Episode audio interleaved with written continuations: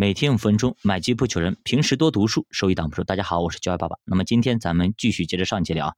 今天看一看犹太人说，想要进进入那个上层社会，你必须得赚钱。那么人类百分之七十的烦恼都跟金钱有关，而且人们在处理金钱的时候，却往往呢意外的盲目。那么大约在十九世纪末二十世纪初，犹太人踏上了北美大陆的时候呢，很多都是穷困潦倒，一贫如洗。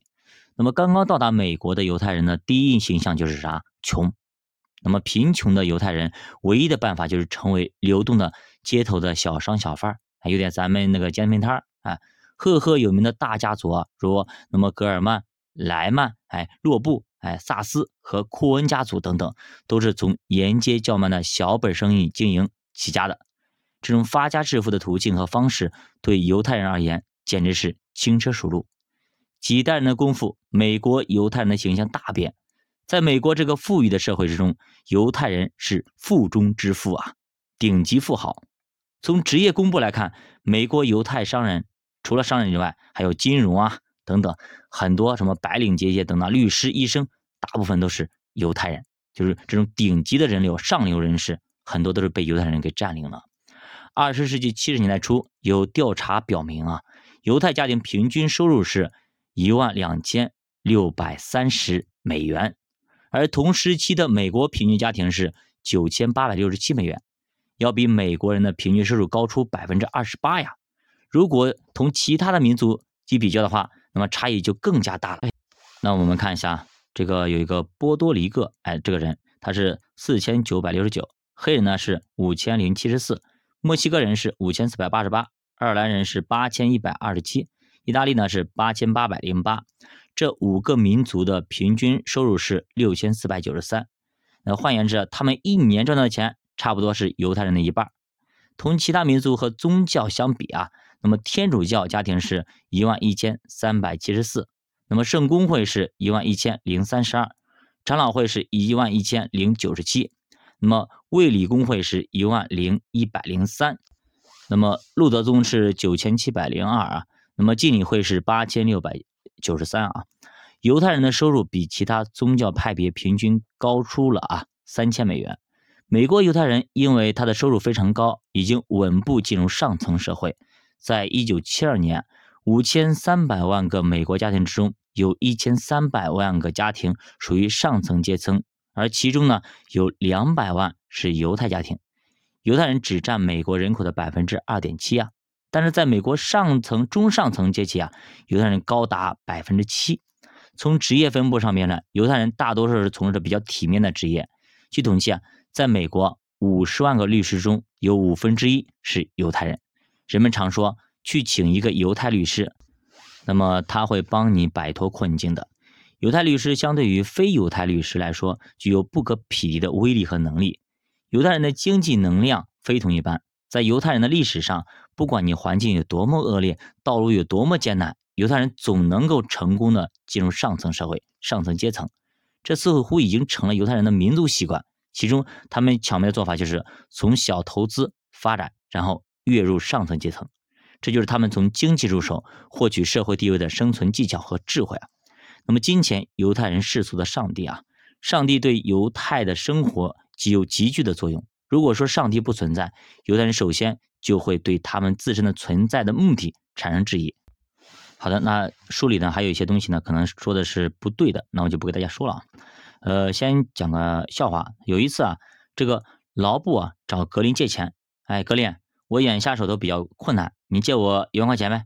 那么，亲爱的劳布啊，可以借。那我你要百分之几的利息呢？九九。老婆叫起来，我发疯了！我怎么向一个教友去要百分之九的利息？上帝从天上看下的时候，他会对你有什么想法呢？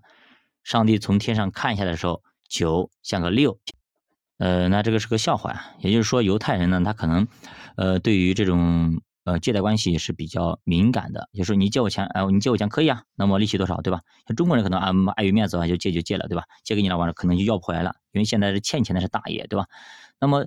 整体的这边这边这篇意思呢，作者想表达的是什么呢？就是犹太人可能对于金钱来说，他并不避讳，就就是很正常的一个交往，就等于说你借我东西，你要付利息，借银行钱去付利息是一模一样的道理。那么他们也善很善于经商，他们会很快的从一个底层的社会，然后马上呢进入一个呃上流社会，就是他们感觉这种是很很正常的，而且他他有这个能力。那么就比如说，呃，曾经那么二战的时候，中国是战胜国，对吧？德国是战败国。但是过了一些年之后，德国当时已经被炸成废墟了。但是过了一些年之后，发现，哎，德国怎么突然一下子就又发展起来了？中国呢，反而是比较缓慢的。为什么呢？就是因为德国炸掉的是外在的东西，它里边有一些东西，懂吗？是没有被炸掉的，是炸不掉的。那么他运用这些智慧，就可以马上把一个一座城市给建起来。那中国可能当时就缺乏内在的一些东西。虽然你是战胜国。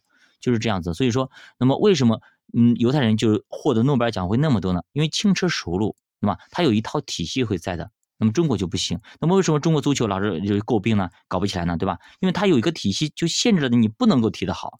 那在国外，就像巴西啊，像德国这些国家，对吧？你就可以踢得好，因为他有一套体系是完全可以的。那中国乒乓球为什么打得那么好？他有一套体系，就是造就了他可以打那么好，就是这样子。所以任何事情都是这样，都有技巧和方法的。那当然了，那么作者呢，他有一些欠缺的是，金钱在犹太人的生命里并不是那个所谓的上帝，也不是他所谓的世俗的上帝。金犹太人是看重金钱，是的。那么金钱是他这么认为是上帝所赐给我们的，对吧？一份礼物，你懂吗？是让我们来享受这个世界的，是赐给我们的，我们应得的这些礼物。因为整个世界全就是天地万物都是我我们的上帝所创造的，他有一个绝对的民族自豪感。我们的上帝创造天地万物，你懂吗？所以这天地万物都是我们自己的啊，阿巴父的。我们父亲呢？那么天上的父亲嘛，对吧？我们父亲的东西我们拿来用不是正常的吗？所以他就不很在乎这个金钱。所以像我们如果是炒股一样的，我们天天就看着波线图、那 K 线图，那是那跌了就就赔了，那么涨了就干完了，对吧？那到最后你反而做不好投资，那反而对于那些特别有钱的人，你放个几十万，他本来就有几个亿，那放进去几十万、几百万都无所谓，随便玩一玩，哎，反而能挣到大钱。对吧？那就是这样子，所以有有些人可能买进去放个几年都不不看的，哎，过几年就翻倍了，或者翻好几倍。那但但是有些人可能就天天看，天天看，呀，赶紧涨，哎呀，今天涨了开心，今天不涨哎干嘛了，对吧？反而你做不好，那就是这样一个道理，就是你的格局真的大了，真的你就能够把事情做好了。那么前两天看到一个一个段子，我觉得挺好，他这样说的，他说，那么如果你是住在一层，那么对面有一个人在骂你，你会很生气；当你住在哎呃嗯五层。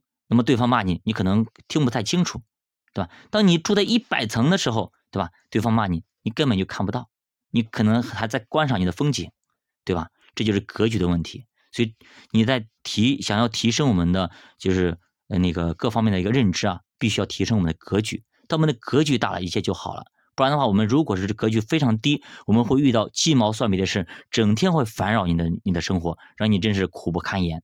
当你的格局真的高了到了一定程度的时候，真的这些都不是事儿。那就比如说一个菜鸟啊，你去当着乔丹的面去质疑乔丹，乔丹你球打的不好，对吧？乔丹但凡看你回头看你一眼，那的乔丹就输了。好的，教爸读书陪你一起慢慢变富。如果你对投资感兴趣，可以点击主播头像关注主播新米团，跟主播一起探讨投资智慧。再见。